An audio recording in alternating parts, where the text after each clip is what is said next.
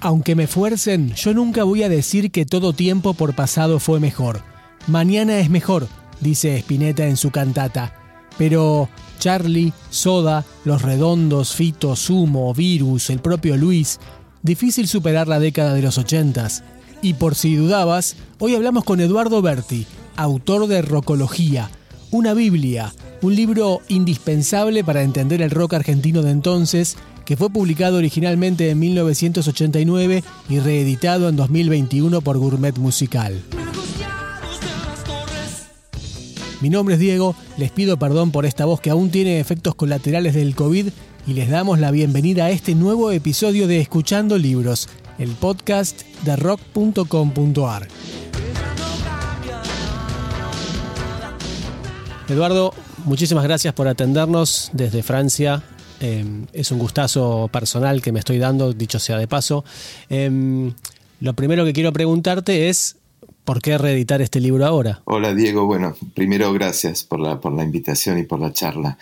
Em, por favor. la propuesta de reeditar Rocología me la hizo eh, Leandro Donoso, que dirige la editorial Gourmet Musical, que entre paréntesis está haciendo un laburo impresionante, está haciendo un catálogo admirable, ¿no? De libros de, de música en general. Sí. Eh, yo no sé si, si recordás, pero en realidad Rocología ya había tenido eh, tres ediciones en total. La primerísima fue en 1989, es decir, al año siguiente de que yo sacara el libro eh, con y sobre Spinetta. Y después hubo dos reediciones más en las que yo fui, no corrigiendo, pero añadiendo cosas y en, algún caso muy puntual, bueno, si había algún error muy grosero, corrigiendo o quitando alguna cosa. Y la última, la tercera edición, que la había sacado Galerna, estaba agotada. Y en realidad eh, hacía tiempo que Leandro tenía ganas de publicar este libro en, su editorial. Eh, así que me lo propuso y, me pareció que, estaba muy bien, porque además había recibido algunos mensajes de gente que no conseguía la, tercera, la edición anterior porque ya no había más ejemplares. Claro.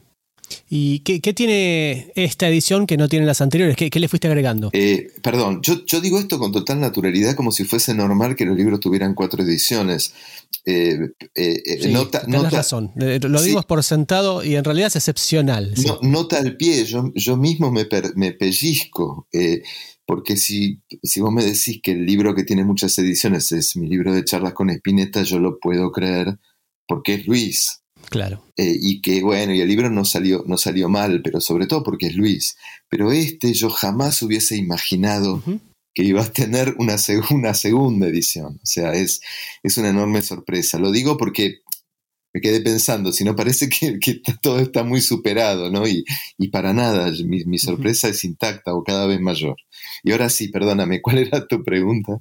No, te preguntaba qué le agregaste a esta cuarta edición eh, que, no estaba en, las anteriores. Le, agregué poco, porque en realidad eh, el, el, Rocología se ocupa del rock argentino en los años 80, entonces hay dos cosas que yo nunca quise hacer con el libro, que es ampliarlo, eh, ampliarlo a los 90 o ampliarlo a lo que ocurrió después, ni tampoco nunca quise corregirlo, porque por supuesto te imaginarás que pasó mucho tiempo y hay cosas con las que yo no estoy de acuerdo, eh, o parcialmente no estoy de acuerdo, lo diría de otra manera, o le pondría matices, ¿no? Entonces todo eso no quise cambiar, pero me pareció que era un acto de justicia agregarle un capítulo, dos cosas, un, bueno, un prologuito nuevo y sobre todo un capítulo dedicado a Spinetta y a Privé y a, los discos de Luis en, los años 80.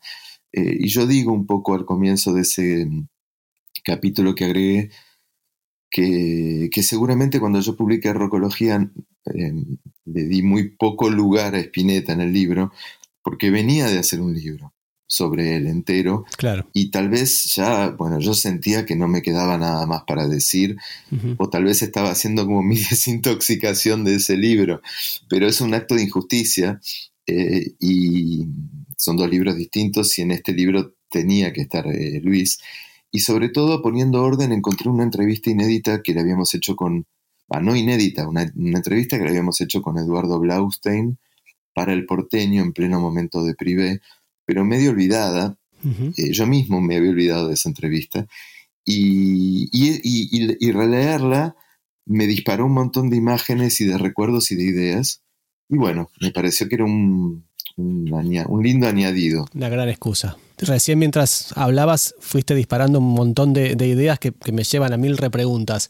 A ver, em, por empezar, bien dijiste, pasaron más de 30 años, 32 años, ¿no? Desde, desde el final de los 80, desde la edición de ese libro, vivís en Europa hace un montón, te corriste un poco del rock en sí mismo. ¿Qué, visión diferente te dio la perspectiva sobre el rock argentino de esa época?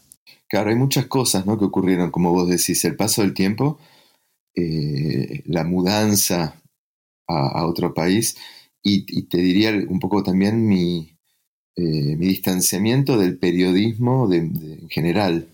Es como que yo me mudé a dos países, ¿no? Me, mudé a, Francia, pero también me mudé un poco al, país de la escritura, se puede decir así. Eh, entonces todo eso me fue dando distancias, lo que no quiere decir, así como yo sigo en contacto con la Argentina, pese a que no vivo en Argentina, yo sigo escuchando música y sigue, y sigue siendo una de mis grandes pasiones. Pero el vínculo es otro. A ver, yo sigo valorando muchísimo el rock argentino. Muchísimo. Eh, no es que lo idealizo, no es que, no es que, lo, no es, que es lo único que escucho, no es que soy un, fundamentalista del, aire acondicionado y del rock argentino, no es eso. Pero, em, pero lo valoro mucho. Mira, me ha, me pasado un par de historias, ¿no? Una que le conté a, a Cata Spinetta hace ya uno, hace un tiempo. Estaba en una feria del libro acá en Francia firmando, firmando, tampoco tenía una fila de mil personas, estaba firmando unos libros. Eh, y se me acerca un pibe, un pibe, un tipo que tendría, no sé, treinta y pico de años, francés, francesísimo. Y no, él no me conocía. Eh, se acercó por curiosidad porque vio que yo era un escritor argentino y en un momento me dice, perdón, perdón, dice todo muy de usted como es acá en Francia, perdón si le hablo de algo que no tiene nada que ver con usted y con su obra, pero yo soy fan de un músico argentino y quería saber qué piensa usted de él. Él ni sabía quién era yo. Y le digo, ¿quién es? Yo pensando que me iba a decir Piazzola, Gardel, me dice Spinetta. Justo. El tipo era fan de Spinetta. Yo no lo podía creer cuando le conté toda la historia, obviamente terminé mandándole un PDF de mi libro, bueno. Y él, no lo podía creer después de eso. Pero fíjate, eh, eso es una muestra de que en cuanto a él, bueno, nada, le llegó a Espineta por esos accidentes que hay, una, un amigo de un amigo, un viaje a Argentina, una novia argentina, esos casos así excepcionales. Pero escuchó la música de Luis y murió. Y después se puso a escuchar rock argentino, Charlie, otras cosas, y también quedó impactado. Entonces, esa es la prueba de que realmente eh, el, rock argentino es muy bueno. Después hay cosas mejores y peores, pero realmente hubo algo ahí muy, muy bueno y muy singular. Y creo que una de las causas por las cuales se sigue reeditando Rockología también es esa, que es esa década, y no solo esa década, pero el rock argentino de los 80, fue muy poderoso. Entonces, así como el libro de Spinetta se reedita gracias a, Luis, creo que también Rocología se reedita porque no solo por nostalgia. Yo sé que muchos hijos de amigos o mucha gente menor de que ni había nacido cuando se publicó el libro, menor de 35, menor de 30 años, eh, lo está comprando, lo está leyendo, porque esa música como dice esa definición de Italo Calvino, que un clásico es algo que no termina de decir todo lo que tiene para decir, yo creo que esa música no, no terminó de decirnos todo porque es muy potente. Es esa mi sensación.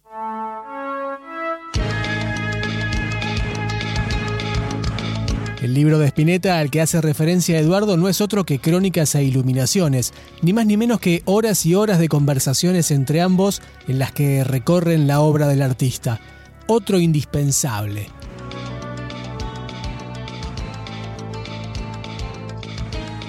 Tu carrera se corrió a la ficción, has ganado premios, eh, publicás en Europa, pero este libro te ha marcado como un referente del rock argentino y parece que no deja que te alejes demasiado del rock argentino, evidentemente. Me, encanta que sea así, eh, porque, porque un poco troilianamente yo podría decir, dicen que me fui del rock, pero siempre estoy volviendo. o sea, en el fondo sigo, sigo escuchando música y, e incluso hace, hace relativamente poco publiqué un libro en Gourmet Musical que se llama Por y que es como un retorno, se podría decir, eh, ahora lo digo a la distancia, pensándolo mejor, pero es como un retorno al rock argentino y a una canción de Spinetta, pero a través de la literatura, a través de otro lado, pero finalmente es como volver a ese primer amor, ¿no? Desde, desde nada, después de todo esto, después de todo esto que hablamos antes, el tiempo,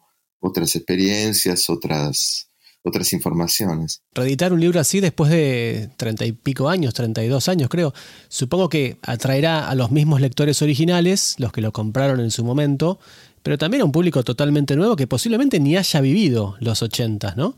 ¿Qué, expectativas tenías en función de eso? Digo, más allá de esta anécdota, ¿cómo suponés que los van a tomar esos chicos que, hoy en día son mucho más jóvenes o que, hoy tienen 20, 25? Eh, es una incógnita para mí, pero ojalá que sea así. Es decir, ojalá que, este libro no solamente lo compren los que crecieron con esa música, o bueno, o, los que nacieron por esa época más o menos. Ojalá que, ojalá que este libro también lo lea gente más joven. Eh, yo no sé qué me, cuesta meterme en la cabeza de ellos y imaginar qué buscan y mucho menos qué van a encontrar. ¿Qué buscan me puedo imaginar un poco porque cuando yo tenía 18 años, 16, 19, eh, me acuerdo el deslumbramiento y la curiosidad con la que yo me abalanzaba sobre revistas, viejas revistas de los años 60, por ejemplo, tanto de literatura como de contracultura, como de música, ¿no? con la pasión con la que yo leía Eco Contemporáneo, la revista que habían hecho Grimberg y Antonio Dalmaceto en el sesenta y pico, o, la revista Pin Up, ¿no? Como una cosa de, bueno, esto yo no lo viví, pero a ver cómo puedo recuperar ese tiempo, esto que me perdí, ¿no? Esta, esta información que, me perdí. Entonces, esa curiosidad me la puedo imaginar. Eh, ahora, ¿qué, ¿qué va a pasar o qué les pasa con la lectura? No, no lo sé. Me encantaría no necesariamente que estén de acuerdo conmigo, pero me encantaría que, por ejemplo, en un, en un, capítulo como puede ser el de Charlie, que es tal vez uno de los más literarios, entre comillas, del libro, porque, yo trato de describir un poquito ese, departamento donde vivía Charlie y donde sigue viviendo, si no me equivoco, eh, y, todo y todo un ambiente de la época, me encantaría que, que ese texto despierte imágenes, que ellos viajen con ese texto, me encantaría que tengan la sensación de haberlo vivido un poquito. Ya con eso para mí sería muy lindo. ¿Cuánto de, todo eso que analizás en el libro te parece que se aplica hoy? O, si querés plantearlo al revés, ¿cuánto cambió el panorama? Uy, yo creo que cambió muchísimo, mucho, mucho. De hecho, eh, aparecieron otras estéticas y otros géneros y otras formas de hacer música y, cosas que, que, en el libro están planteadas, yo, yo te diría, apenas como, como, como una primera hipótesis por momentos donde yo doy cuenta de la irrupción del rap, doy cuenta de ciertas nuevas tecnologías y sobre todo la charla con Daniel Melero, que creo que es una de las charlas más, más reveladoras leídas desde hoy, porque sobre todo por lo que dice Daniel. Eh, me acuerdo mucho de esa entrevista. Eh, fue una entrevista para el porteño, en una versión más corta. Yo después publiqué, si no me equivoco, una versión más larga en el libro. Y, y Daniel, eh, como dice aquella letra de los encargados, yo sé cosas que aún no sucedieron, ¿no? O sea, es impresionante porque está planteando, por ejemplo, los, los problemas que el sampling y la reapropiación de material le plantea a las, categorías, a las viejas categorías de copyright o de derecho de autor. Por ejemplo, ¿no? algo que, que, apenas se está empezando a discutir o a, ver como, como futuro problema o como, como futura realidad ¿no? de, buena parte de la música y del arte en general, diría. Eh, es, es, muy interesante esa nota por lo que dice él. Pero creo que hay una mirada general que se puede seguir aplicando, espero. En todo caso, lo que, lo que Lo que yo traté con rocología fue em, hacer como una mirada transversal. Suena así muy abstracto y muy pretencioso. Lo que, lo que quiero decir traducido es que yo lo que, lo que como lector de, de libros de rock, que había muy pocos por entonces, y de periodismo de rock, que había bastante y muy bueno. Yo era un gran lector del Expreso Imaginario, por dar un ejemplo. Claro. Yo lo que más encontraba en general eran notas monográficas, o sea, muy buenas notas en torno a una banda, a un músico o a lo sumo a un grupo de artistas, ¿no? a, a, una movida, ¿no? como la famosa nota sobre el punk que había publicado el Expreso, que era maravillosa. Pero no, no veía tanto como la mirada que yo intenté que era, qué sé yo, analizar las letras o, hacer, una, hacer como una mirada, tomar el rock como una excusa para hablar de las tribus juveniles o para hablar de, de la industria, analizar, no sé, eh, el vínculo del rock con la política. No digo que nadie lo hubiese hecho, pero creo que era una mirada que se estaba empezando a, desarrollar en ese momento. Y yo creo que ese, este tipo de mirada, que ya se había hecho por un montón de lugares, eh, pero que es verdad que en, la cultura popular este tipo de miradas era un poquito más nueva, tal vez viene más de, ciertos, no sé, de cierta tradición de la escuela de Birmingham, de los estudios culturales, de algo que era como más nuevo en ese momento. Y yo creo que esa mirada se puede aplicar hoy al trap, a lo que quieras. E, eso sí creo que sigue siendo válido. Bien. Es más, me encantaría un libro que hable sobre todo lo que está ocurriendo ahora con el trap, que es súper interesante, desde, desde una amplitud de miradas así. Me encantaría leerlo.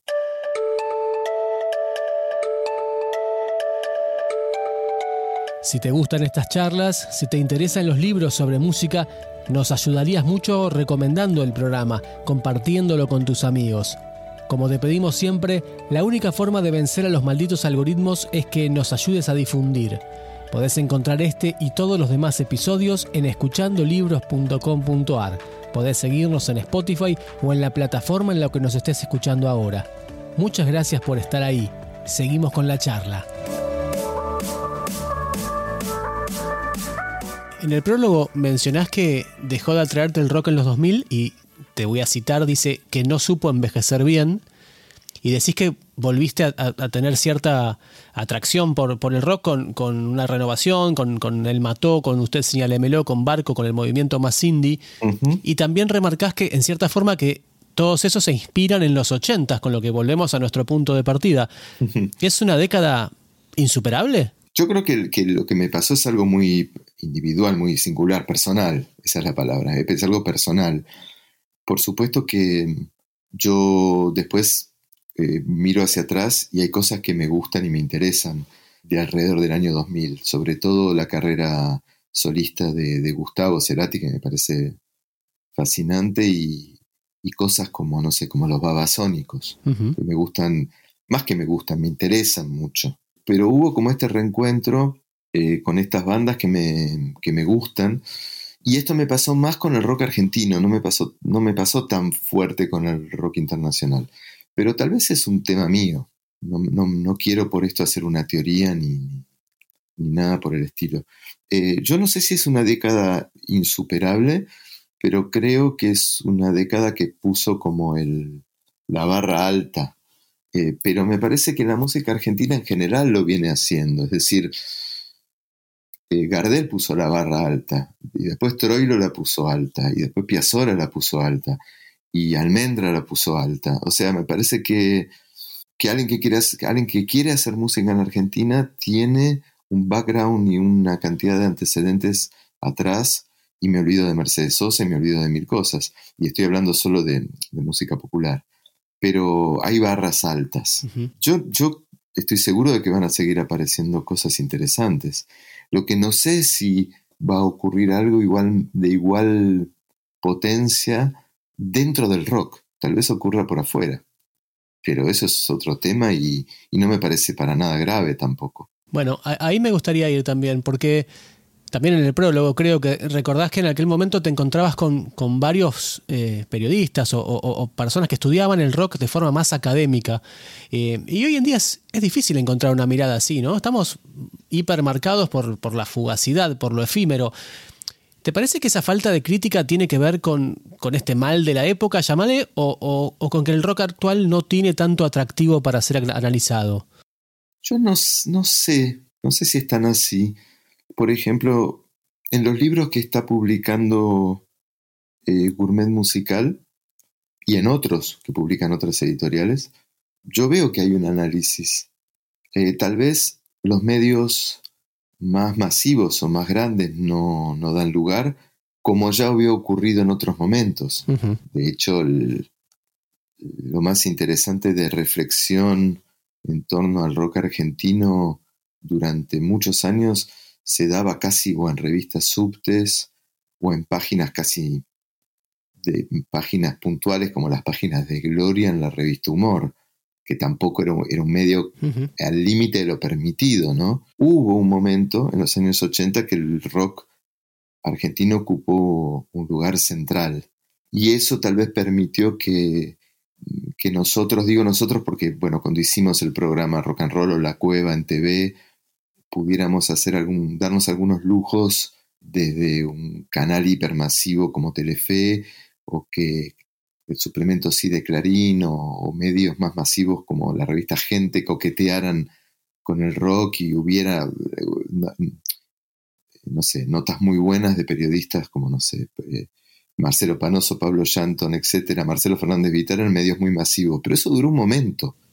Me parece que en general siempre hubo esta reflexión en, paralelo y más tarde se habrá dado en blogs o, en medios más independientes. en, esos medios yo creo que la, la reflexión sigue estando. Pero es verdad que todo se ha vuelto un poco más efímero y es verdad que, hay una hiperproducción. Que no, no, no, no, no me escandalizo con eso, no lo digo como que desastre.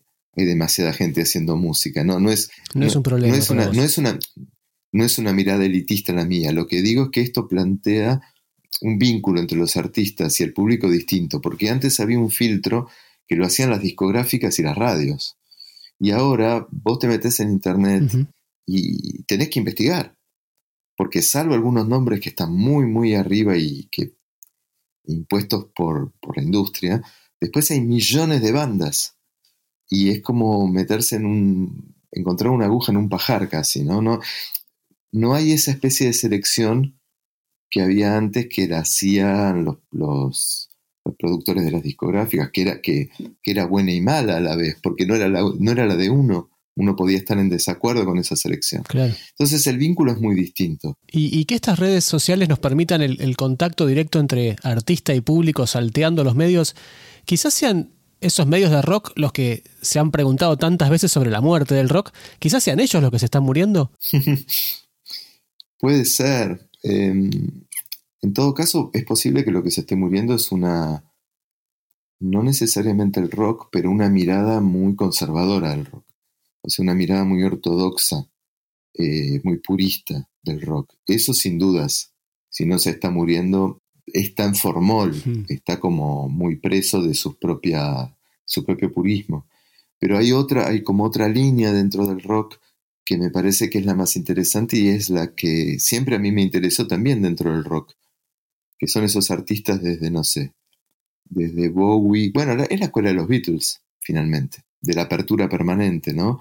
Eh, que, siempre hizo que, el rock dialogara con otros géneros, con otras culturas, que incluso con cosas extramusicales, eh, que se fuera renovando y se fuera modificando, pero no desde una idea de rock and roll o de rock purista o tradicional, sino al contrario, desde una idea de apertura muy grande. Es la, línea de, artistas como Bowie, como David Byrne, como, no sé, Johnny Mitchell, Frank Zappa, Bjork, viste, que, incluso podrías, podrías decir que son de rock y más.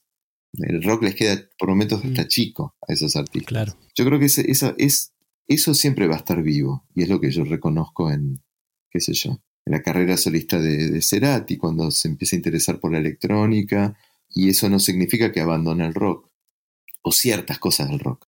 Me comentaste hace un rato que, mantuviste casi intacto el texto original, pese a no estar del todo de acuerdo en lo que escribiste. Entonces la pregunta que tengo que hacerte es, ¿en qué no estás de acuerdo? No, eh, por ejemplo, una cosa que ya me había ocurrido y que eso sí lo, me permitía añadir un texto. Cuando yo hice la, cuando fue la primera reedición, la primera reedición fue en el 90 y pico, ponerle 96, 95.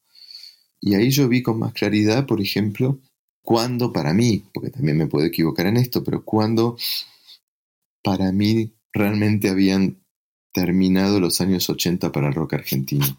Porque bueno, viste que el libro empieza diciendo de alguna manera que los, que los calendarios son ilusiones, ¿no? Como que, que la primera, no, que el siglo XX empezó después de la Primera Guerra Mundial, que las fechas no son exactas. Y claro, cuando yo publiqué Rocología, yo estaba analizando la década del 80, pero yo lo escribí en el 89 y estaba metido en el estaba bailando en, el Titanic, o sea, estaba metido en el medio del, lío y no tenía ninguna distancia con, con, el tema. Y yo después, años después, tuve la sensación de que en realidad los 80, de alguna manera es verdad, se puede decir que terminan o empiezan a terminar con la muerte de Federico Moura, esas tres muertes casi tan seguidas, Luca, Abuelo y Moura, pero tal vez siguieron un poco más, tal vez terminaron más cuando fue el regreso de Cerú, el éxito de Fito Paez y, y, ese reventar del, de, ese, mega recital y el, el boom alrededor de Tango Feroz, que es una película que a mí no me gustó nada su abordaje del rock nacional para nada, me parece que es muy equivocado, pero que tuvo un efecto indudable, que es que acercó a toda una nueva generación al, rock argentino. Y yo creo que a partir, a partir de ahí, después ya vino Dínamo y después ya vino los 90, claramente. Pero eso es lo que yo veo hoy. Eh, y ese tipo de cosas yo no las podía ver en ese momento, primero porque no habían ocurrido, pero además no tenía distancia. Entonces son ese tipo de cosas que con el tiempo evidentemente se ven mejor.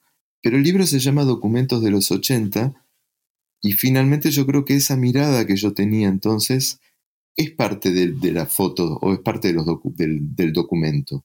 Remarcás que, que en el 89 es la primera vez que el rock se mostró abiertamente a favor de un político en, la campaña de, de Angelos contra Menem. Sí. Y hoy en día prácticamente todos se han expresado, ¿no? Todos los, músicos en redes, en los recitales, en, medios. ¿Cómo ves esa politización? ¿Es, positiva? ¿Es negativa? Bueno, ves, hay, hay, otro ejemplo donde yo hoy no estaría tan de acuerdo con esa afirmación. a ver. Porque es verdad que hubo un recital a favor de la fórmula Cámpora Solano Lima donde hubo músicos de rock, eh, donde estuvieron Aquelarre y otros, eh, que en ese momento, evidentemente yo lo soslayé o le di menor importancia, pero creo que lo tendría que haber mencionado, por lo menos, ¿ves? En el libro. Son esos detalles. Pero bueno, me, tendría que vacunar el libro con notas al pie por todos lados y no sé. Pero más allá de eso, más allá de ese pequeño paréntesis, es verdad que era algo que en general el rock nunca había hecho. Y creo que el vínculo con la, con la política ha cambiado también, ¿no? Mucho. Después de, después de la caída de la Rúa, después de ese gran desencanto que hubo y de una especie de, de volver a creer un poco en la política, ¿no? Que, que parecía imposible cuando, cuando fue el, el, eh, el 2001. El post de la Rúa inmediato, el que se vayan todos.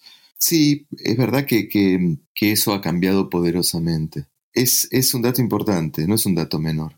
Em, yo recuerdo mucho un debate que se había armado cuando Sting vino a la Argentina. No sé si vos te acordás de eso. Cuando Sting vino por primera vez. Es que después subieron las madres. las madres. Claro, que después subieron las madres a River. En la conferencia de prensa que dio Sting en el Sheraton, eh, Sting preguntó como al pasar, pero casi con candor, si el rock argentino era de izquierda o si era más o menos de izquierda. Y se armó toda una discusión entre los periodistas, ahí mismo, delante de Sting, que no entendía nada. Los que decían que el rock era apolítico y los que decían que, bueno, que el rock tal vez era partidario, pero que no era político y que había tenido un rol importante durante la dictadura. Y me pareció súper interesante cómo se armó ahí en el acto esa, discusión delante de, de Sting. Pero en todo caso lo que se discutía siempre estaba como al margen de los partidos políticos. Es decir, más allá de la simpatía peronista de algunos rockeros, no sé, Lito Nevia, Rodolfo García, pero que nunca la ponían muy adelante y muy visible. Eh, siempre fue como más posturas políticas comprometidas con la política fuertes, pero una desconfianza frente a los partidos políticos, o en todo caso los partidos políticos tradicionales, muy grande. Y eso fue durante años, sin dudas. Y eso ha cambiado, sin duda. Sí, sí, yo creo que eso ha cambiado. ¿Y es, bueno o es malo o, es indistinto? ¿Tenés alguna visión sobre eso? Bueno o malo, no sé. Eh, tampoco es general, ¿no? Me parece que son algunos músicos que han tomado esas posiciones, no todos. Me parece que hay algunos que han tomado una posición más clara. Me parece que hay otros que no, que siguen desconfiando, digamos, de la clase política en general. Parece que hay algunos que siguen con, con esa actitud anterior y hay otros que, sobre todo creo, muchos que han apoyado abiertamente eh, a Kirchner y que creo que tiene que ver sobre todo con lo que hizo el kirchnerismo con los derechos humanos y con, y con la memoria de, las barbaridades que hicieron los milicos en la dictadura, que era una, era una gran deuda pendiente y yo entiendo que algo tan fuerte como finalmente hacer justicia en ese tema modifique cualquier clase de conducta, porque fue muy, fuerte, fue un cambio muy fuerte.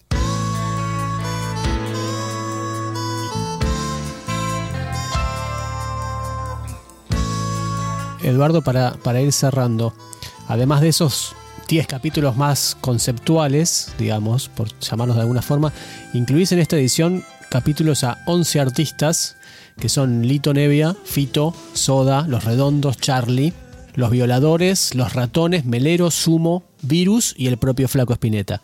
¿Son tus 11 titulares para la selección de los 80? No necesariamente, pero son 11 que podrían ser titulares sin ninguna duda. El libro tiene dos partes. La, primera es más donde yo hablo, son los capítulos que tienen más que ver con lo que yo explicaba antes, y la parte final son como perfiles, donde se combina un poco lo que yo digo con, sobre todo con entrevistas, donde son ellos los que hablan. La primera edición terminaba con Charlie, Melero, Violadores, eh, Ratones fue la segunda, y después añadí Virus o Federico y, Sumo o Luca eh, en, la anteúltima y Luis y Spinetta en la última. En todos los casos lo que yo traté fue de que eh, esos capítulos obviamente sean de posibles titulares de, la selección, como vos decís, pero también que, fueron, que yo tuviera una entrevista eh, hecha más o menos en, esos años que me pareciera interesante y jugosa. Podría haber incluido algo vinculado con los abuelos de la nada o con los twists. Podría haber hablado con Miguel Mateos, que en su momento fue muy fuerte, pero no tenía material de aquel entonces y quería mantener un poco el sabor de esa época. Eh, de, las entrevistas de aquella época. Pero en todo caso, no me arrepiento de ninguno de los elegidos para el equipo. Soy como un director técnico que está orgulloso del, del equipo que armó. Perfecto. Eduardo, agradeciéndote el tiempo, la última. Dale. ¿Qué te llamó la atención o qué te sorprendió de los ochentas luego de haber terminado la reedición? Es decir, ahora. Quizás algo que no habías visto en su momento, algo que encontraste ahora releyendo, reescribiendo. A ver, déjame pensar. Mm, como vos podés editar, puedo pensar un rato, ¿no? Pero totalmente. Hay un corte siempre entre el rock de los 80 y el anterior. En, casi todo hay un corte. O sea, si uno va a los eh, medios, a la repercusión en los medios, hay un corte. Si uno va a la masividad, hay un corte, que no es mágico, que no es de un día al otro, porque hace poco se rescataron unas imágenes de Cerú Girán en la rural, de, un año, alrededor de un año, un año y pico antes de Malvinas, y ya Cerú Girán convocaba casi 60.000 personas, o sea, no es que la masividad vino de un lado, de un día al otro. Pero yo creo que hubo dos grandes cambios. Los más, para mí los más fuertes son, sobre uno es el hecho de que el rock sale afuera, sale a América Latina, que hasta ese momento casi no había ocurrido, pero sobre todo creo que hay un salto de infraestructura enorme. O sea, cómo se graban los discos, cómo suenan, cómo, cómo suenan los recitales en vivo, eh, la infraestructura para armar un concierto, para armar una gira. Creo que en, en eso es el, el, salto cualitativo es mucho más grande, sin dudas. Y una vez más, creo que había de pronto discos que sonaban muy bien, como los famosos discos de Porcheto donde tocaba Hit, eh, que sonaban como, como después sonaron los discos años después, o los recitales en vivo de Cerú, que tenían una calidad de sonido excepcional, pero eran cosas raras, eran casi milagros. Claro. Mientras que a partir del 83, 84 hubo como un salto de calidad enorme. Eh, yo creo que ese es el gran, para mí es el gran cambio, porque calidad compositiva siempre hubo y, no, hay, un salto enorme. Por supuesto hay cambios de estética, pero me parece que, no sé, siento que el cambio mayor está ahí. Uno escucha discos grabados en los 70 y hay que hacer a veces un esfuerzo, un esfuerzo para, para soportar ciertos problemas técnicos por momentos, mientras que ya a partir de los 80 eh, suena muy bien, suena mucho mejor todo. Bien. Eduardo, mil gracias por este rato que, que nos regalaste. Y sobre todo gracias por, por, este libro que nos permite realmente comprender en profundidad una de las épocas más creativas, me parece, de nuestro rock. Sí, sí, sin dudas es, es una época muy interesante, muy creativa, porque además la generación de los 70, los hermanos mayores, digamos, de, de, de, todos los que después aparecieron en los 80, seguían activos. Entonces se junta gente como, como Charlie, como Spinetta, que venía de antes, con todos los nuevos. ¿no? Cerati, etc. Y, entonces, bueno, fue una década especial porque las dos generaciones estaban muy creativas y encima se interactuaban y se llevaban bien entre ellos. Muchas gracias, Eduardo. De nada, Diego, un abrazo.